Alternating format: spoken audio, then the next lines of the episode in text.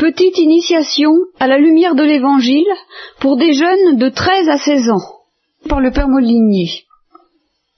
27e séance. J'ai pris conscience, aidé par quelques-uns, que l'on ne pourra pas indéfiniment esquiver un, problème où vous, ne savez rien et où vous êtes constamment en péril d'avoir à savoir quelque chose, qui est la sexualité. Il va bien falloir que j'en parle. Euh, je le fais avec crainte et tremblement parce que la sexualité c'est en principe destiné à transmettre la vie, mais ça risque d'être plutôt euh, ma mort. Euh, parce que j'en sortirai pas vivant. c'est parce que c'est très vaste. Ça va depuis la, mystique, la théologie mystique de la sexualité, qui est une théologie trinitaire en fin de compte, jusqu'à la question de savoir si les malades du sida peuvent et doivent envoyer ce qu'on appelle des contraceptifs, c'est-à-dire d'une manière artificielle empêcher que la sexualité transmette la vie précisément. Puisqu'elle est faite pour transmettre une vie humaine, dans le cas du sida des séropositifs, elle transmettra une vie condamnée à mort par le sida, donc problème moral, et on discute, et il va falloir que j'embrasse tout ça, et, bon, j'en sortirai pas vivant. Je vous le dis tout de suite, je, je bimole sur l'autel de votre bien, de votre salut, en sortant par exemple de ces choses-là. c'est très difficile de parler de la sexualité pour une autre raison, bien plus profonde, alors encore, le caractère extrêmement vaste du sujet, mais il y a une autre bien plus profonde, c'est que il y a une différence d'optique qui est presque mortelle entre Dieu et l'homme entre Dieu et nous, entre Dieu et même les chrétiens. Nous, obstinément, nous regardons ce qui se voit. Et obstinément aussi, Dieu regarde ce qui ne se voit pas, les profondeurs. C'est dans la Bible, c'est dit. Hein. Regarde l'apparence, obstinément, nous regardons l'apparence. Et obstinément, Dieu regarde les profondeurs. Alors nous n'avons pas du tout, euh, nous ne sommes jamais d'accord, Dieu et nous, sur les, les jugements apportés sur les choses. Parce que Dieu regarde les profondeurs, il a à l'égard de justement de notre misère sexuelle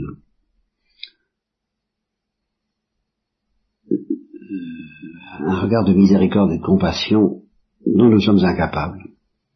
Alors, nous naviguons tout le temps entre deux extrêmes, l'un qui est euh, ben justement la dureté qui condamne, la dureté pharisaïque que, nous portons tous en nous. Alors si vous voulez avoir une idée du pharisaïsme, spécialement dans le domaine de la sexualité, ah, j'ai un moyen très simple, euh, regardez La lettre écarlate. C'est un film que nous avons dans nos collections, un film muet, et je vous recommande d'avoir attention, alors là vous verrez bien, vous allez grossièrement le, le puritanisme euh, le plus abominable, et par conséquent le pharisaïsme dur et criminel, à la limite, dans le domaine de la pureté, de la sexualité. Donc, touchant ce domaine de la sexualité, nous restons d'être beaucoup trop durs. Et alors, justement, parce que nous risquons d'être beaucoup trop durs, on n'ose pas dire la vérité, parce que cette vérité, on risque justement de l'interpréter en termes de condamnation, Et euh, nous ne comprenons pas que Dieu, voyant bien que nous avons le cœur dur, il le voit tellement bien que c'est un des deux domaines dans lesquels, vis-à-vis des Juifs, il s'est montré pas seulement miséricordieux, mais tolérant. Qu'est-ce que ça veut dire tolérant? Ça veut dire qu'il a toléré des choses qui ne sont pas tolérables. Et il les a officiellement tolérées. C'est dans l'Évangile, je ne sais plus la référence, enfin il y a un moment où les pharisiens disent pratiquement à Jésus, ma femme Moïse nous a permis le divorce, pratiquement. Voilà. Alors, euh, est-ce que vous bien nous embêter avec une morale très exigeante de la monogamie, c'est-à-dire un seul, un seul époux, une seule femme, et pour toujours, pour toute la vie, seul? Tout au moins tant qu'ils sont vivants. Bien. Euh, c'est ce qui est la morale fondamentale de la morale chrétienne, la morale naturelle, la morale naturelle. Alors, euh, les juifs disent, oh, oh, comme disent les apôtres eux-mêmes d'ailleurs, qui avaient le cœur dur, aussi, alors, si c'est ça, on ne passe pas rien, hein, si on peut plus, euh, hein, bon. Alors, la preuve que c'est pas possible ce que tu demandes, c'est que Moïse, euh, Dieu leur a, lui a permis le divorce. Il leur a permis aux Juifs le divorce. Et le Christ a dit, bah oui, bien sûr, il l'a fait parce que vous avez le cœur dur. Voilà. Alors Dieu est tolérant. Dieu est bon. Il a pitié de vous. C'est-à-dire qu'il comprend que vous ne pouvez pas comprendre. Et voilà. Alors il s'adapte à des gens qui n'y comprennent rien parce qu'ils ont le cœur dur. Et il leur donne des lois proportionnées, adaptées à leur grossièreté et à leur dureté de cœur. Et il permet un certain, il, il limite les dégâts. Parce qu'il voit bien qu'on ne peut pas faire mieux. Dans cette tolérance de Dieu, on peut la retourner en, alors un autre péché qui est opposé au pharisaïsme, qui est un péché de révolte, eh bien euh, c'est un droit, j'exige, euh, et c'est la vraie morale naturelle, c'est qu'on a droit au divorce, on a droit à l'avortement, on a droit à la contraception, on a droit à tout. C'est une autre dureté de cœur.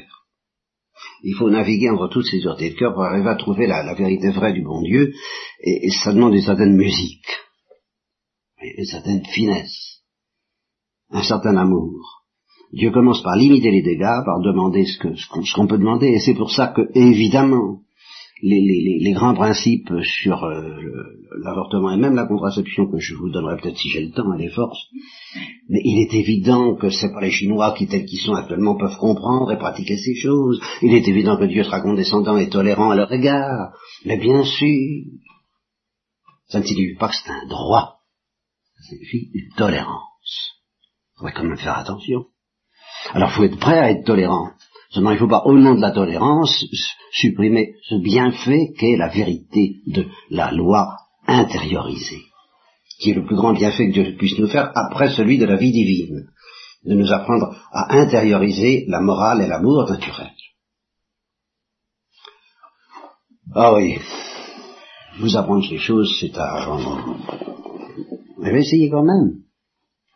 Mais ça demande de votre part, justement, beaucoup de délicatesse, de ne pas vous, emballer tout de suite, de ne pas vous échauffer, de ne pas vous indigner, de ne pas vous mettre en colère, euh, et, d'accepter euh, des découvertes qui sont un petit peu accablantes, et puis d'autres qui sont magnifiques.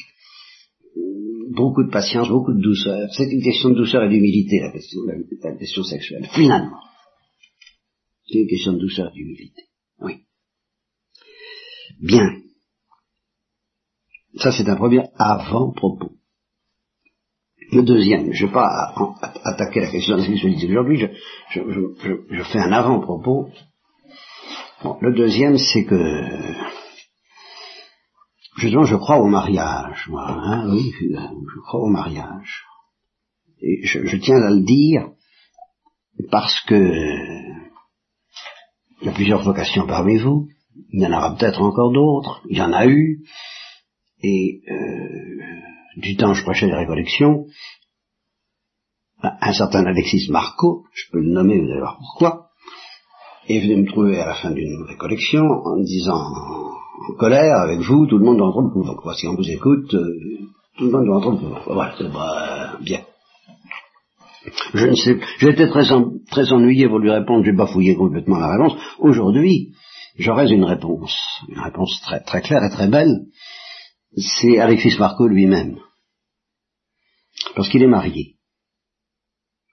Et il est marié dans des conditions telles que je ne suis pas sûr que ceux même d'entre vous qui ont la vocation, je ne suis pas sûr que les religieux, les religieuses que je peux connaître, atteignent un degré d'exigence surnaturelle et mystique aussi grande que lui parce que son mariage fut un vrai mariage, selon le cœur de Dieu. Un mariage fabriqué par Dieu. Vous savez qu'il y a des mariages. Vous avez entendu parler des entremetteuses, quoi. Enfin, bon, il y a des femmes qui font les mariages. Hein, Bien. Bien, le Saint-Esprit aussi est un entremetteur. Le Saint-Esprit aussi fait des mariages. Et quand c'est le Saint-Esprit qui fait un mariage, alors là, en effet, ça vaut largement la vie religieuse. Parce que, comme dit Saint Paul, en plus de, des, exigences normales de l'amour, eh ben, on connaît euh, ce qu'il appelle lui-même la tribulation de la chair, euh, qui n'est pas seulement la vie sexuelle, mais qui est aussi la vie dans le monde. Le, plus grand aventurier du XXe siècle, disait Charles Péguy, le père de famille, on ne sait pas, ils ont, ils ont, je sais pas, ils ont deux enfants et deux adoptés. c'est un ménage, je sais pas, c'est pas, des saints, mais enfin c'est un ménage qui vit une vie. je, je voudrais bien, je ne dis pas que tous les foyers chrétiens, mais que tous les religieux, toutes les religieuses, tous les prêtres aient une vie mystique et surnaturelle aussi intense que celle de ce foyer. Donc, euh, c'est entendu, j'y crois. Mais euh, ne, vous imaginez pas que dans la perspective que je propose, ce soit moins exigeant que la vie religieuse. Et à ce moment-là, je, suis obligé de dire qu'il y a une grande vérité dans la parole de Pierre ah, si c'est ça, vaut mieux pas se parier. C'est vrai que ça, ça comporte une grande vérité. sans quoi je vois vraiment pas pourquoi on choisirait librement de ne pas le faire. C'est à quoi nous sommes tout de même invités, nous les religieux, par le Saint-Esprit et l'Église et, Saint Paul, c'est avantage. Ça présente des avantages certains pour le royaume des cieux. Ah ça, je ne peux pas le nier, ça présente des avantages certains pour le royaume des cieux. C'est pas une obligation, justement, c'est pas une contrainte, mais n'attendez pas forcément que les événements vous laissent euh, vieille fille ou vieux garçon. Non, au contraire, donnez ça si vous en sentez l'appel, et c'est une chance de sentir cet appel. Je ne changerai pas là-dessus. Je ne... Bon, c'est vrai. Ceci étant,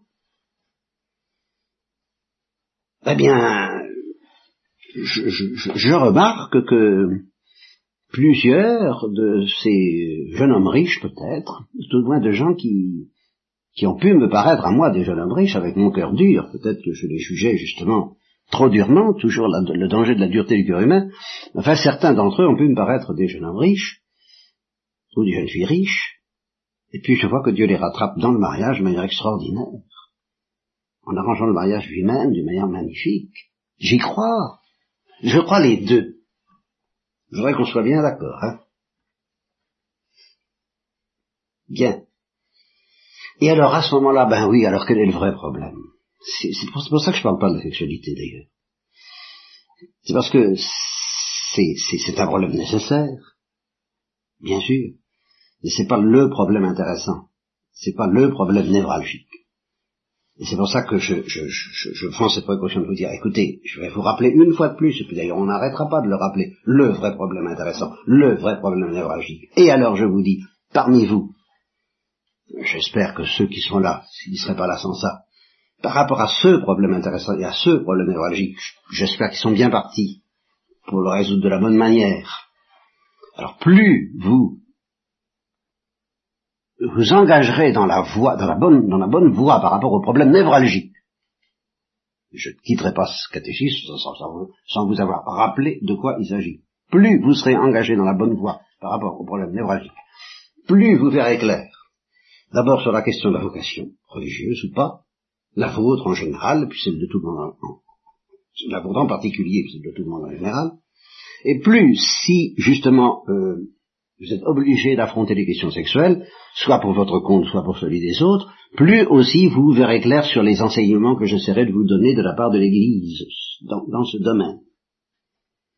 Mais si vous ne savez pas résoudre le problème névralgique avec assez de profondeur et de vérité, de loyauté et de détermination, alors tout sera faussé. Et tout ce que je pourrais dire, justement, il y manquera la musique fondamentale dont je viens de vous parler, cette musique qui évite la dureté de cœur et qui évite alors de bloquer les problèmes, de manière qui les rend insolubles. Et c'est vrai. Il y a dans la vie des impasses, et ces impasses sont d'autant plus crucifiantes et d'autant plus bloquantes et inéluctables et implacables que notre cœur est plus dur. Elles ne sont pas, au contraire, c'est comme des calculs qui doivent, qui glissent, qui finissent par glisser si notre cœur est liquide, ou s'oriente vers le liquide. Alors, le problème névralgique, c'est ça c'est que dans le mariage ou sans mariage, à travers le mariage ou à travers le renoncement au mariage, à travers les renoncements que va exiger le mariage et qui ne sont pas minces, mais aussi à travers le, pressentiment, je, l'ai dit euh, il y a quelques mois, le pressentiment du plaisir. La morale chrétienne, c'est une morale du plaisir. Mais quel plaisir? Le plaisir que donne l'Eucharistie. Ça, c'est dans la liturgie. Ce pain qui nous donne tout le plaisir du monde. Tout le plaisir du monde nous est donné par ce pain et ce corps de Christ et le sang de Christ. Et c'est pour ça que je demande, moi, qu'on se mette à genoux devant ce plaisir, parce que c'est un plaisir sacré, divin, surnaturel. Eh bien, ce plaisir que on connaîtra dans le mariage, là, je suis obligé là encore de témoigner que normalement, on le connaît encore beaucoup plus, beaucoup mieux, beaucoup plus vite, et d'une manière beaucoup plus brûlante hors du mariage. Mais, alors, à la limite, ça m'est égal, peu importe, mais ouvrez votre cœur à ce plaisir. C'est ça le problème névralgique. Mariage ou pas mariage, sexualité ou pas sexualité, le plaisir sexuel est une image de ce plaisir. Oui, c'est une image. Éloquente, efficace, ravageante, dangereuse, magnifique. C'est une image de ce plaisir. Alors, que vous soyez pour ou contre la sexualité, ben, on est obligé d'être pour. Seulement, est-ce que vous allez vous borner à cet horizon déjà euh, très intéressant, ou est-ce que vous allez dire j'accepte que à travers ce plaisir, et peut-être en y renonçant, pour aller plus vite, j'en pressens un autre et je dis oui à cet autre. La question névralgique. Acceptez-vous de franchir la frontière de la vie humaine à travers la joie et plaisir humain Peut-être. En tout cas, à travers le désir que nous en avons tous, moi comme vous, sûrement avec ou sans renoncement, acceptez-vous de vous jeter dans le feu qui vous attend, le brasier de l'extase divine. Alors l'extase de la chair vous y conduira, si vous avez la voie du mariage, à condition que vous soyez des justement, et le renoncement vous y conduira plus vite. Voilà ce que j'avais à vous dire ce matin comme prélude aux questions sur la sexualité, que vous pouvez d'ailleurs m'inscrire sur des petits papiers, tous vos problèmes les plus compliqués, je, ah, accepte tout.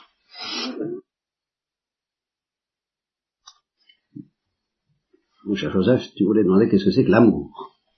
C'est une bonne question. Je ne la, je ne la, c'est, la même. Qu'est-ce que c'est que l'amour? Ben, L'amour, c'est à la fois la sexualité, je ne dirais pas la plus débridée, mais la plus franche, et puis la vie trinitaire, et puis l'extase mystique, et puis le silence euh, de l'oraison dans toute sa sécheresse. Tout ça, c'est l'amour. Et puis la charité fraternelle. Et le sacrifice sans joie. La vie quotidienne sans, sans consolation. Euh, la vie humble aux travaux ennuyeux et faciles, comme dit Verlaine. Tout ça, c'est l'amour. Alors ça fait beaucoup de choses. Je ne peux pas répondre donc en, quelques secondes. Mais tout de même, l'amour a tous ces visages-là. Le visage de la plus grande folie sensible, je ne dis pas sensuel parce que ça a déjà une, connotation péjorative dans le vocabulaire, mais si ça pouvait, on pourrait dire, on pourrait dire ça. Et puis c'est euh, l'au-delà de tout ça, euh, le mystère de l'amitié et de l'amitié trinitaire, et en fin de compte du Saint-Esprit. Marie et Jésus. Tout ça, c'est l'amour et nous serons jugés sur l'amour. Quel amour Car en même temps, Angèle de Foligno dit, méfiez-vous de l'amour. Il n'y a rien de plus... Ben, alors, je vous dis que nous n'en sortirons pas vivants.